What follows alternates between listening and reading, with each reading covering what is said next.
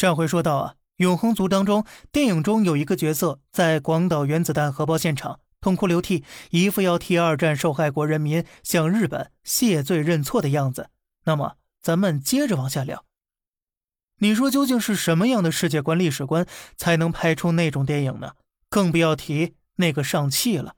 而如今呢，迪士尼 CEO 的一番话，不仅没有半点要尊重中国市场、尊重中国观众的意思，还有点儿死鸭子嘴硬的感觉，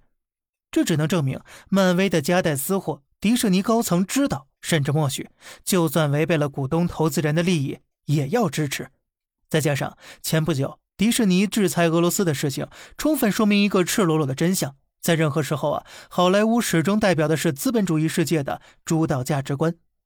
迪士尼是一家资本主义旗下的跨国公司，电影没有国界，童话没有国界，但是。电影公司是有的。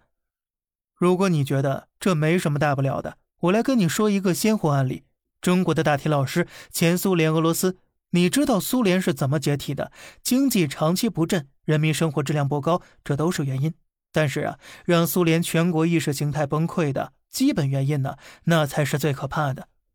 上世纪八十年代，苏联开始毫无保留、毫无限度的开放文化管制。西方媒体开始盯着苏联意识形态管理薄弱的环节，针对性的美化西方，抹黑苏联社会，抹黑苏联历史，甚至抹黑卓雅这样的苏联民族英雄，轰炸式的宣传西方价值观，直至在苏联掀起一股仇美热潮，培养了一大批苏联国内精英阶层当中的牧羊犬。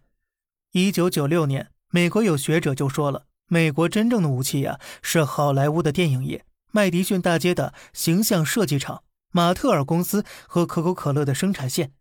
这种意识形态的渗透能不战而屈人之兵，而这种方法，西方媒体和电影公司真的太擅长了。文化间的正常交流当然要支持，但是夹带私货的思想入侵不应该打击吗？